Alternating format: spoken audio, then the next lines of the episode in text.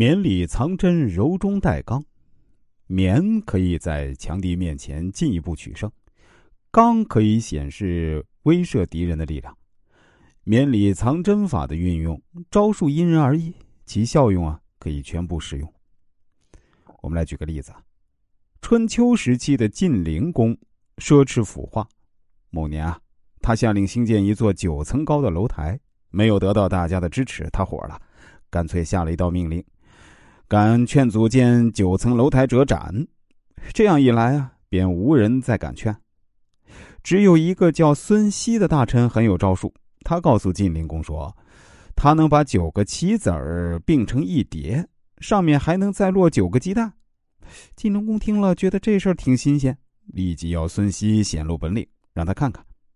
孙熙啊，也不推辞，把九个棋子儿落在一起。接着又屏住气息，小心的把鸡蛋往棋子上落，放第一个、第二个。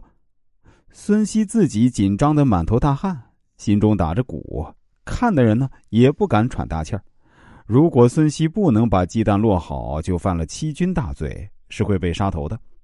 这时啊，晋灵公也憋不住了，大叫说：“危险！”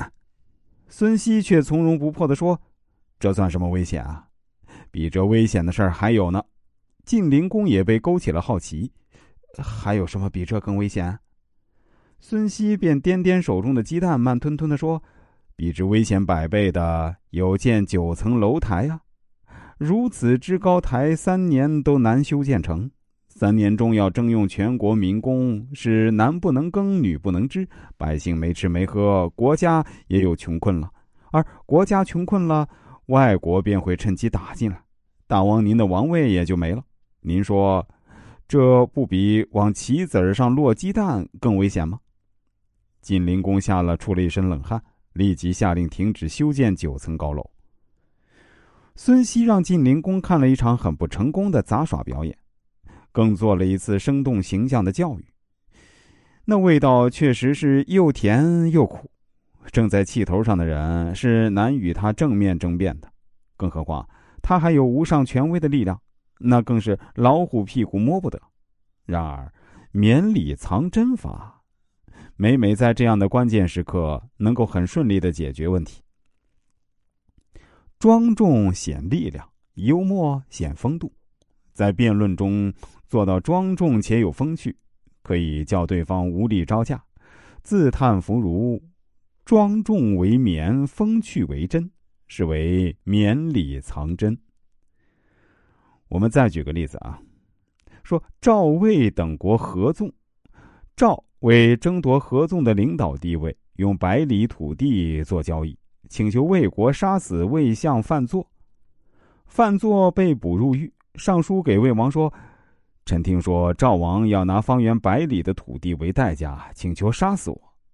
杀死一个无罪的范作，不过是小事一桩。”而得到百里的土地，可是很大的利益呀！臣替大王高兴。话虽然这样说，但有一件事儿不得不想：如果百里的土地没有能到手，被杀死的人也不可能死而复生，而且大王还一定会遭到天下人的耻笑。臣以为，与其用死人同赵国做交易，不如拿活人做交易更好。最后，魏王也就放过了范作。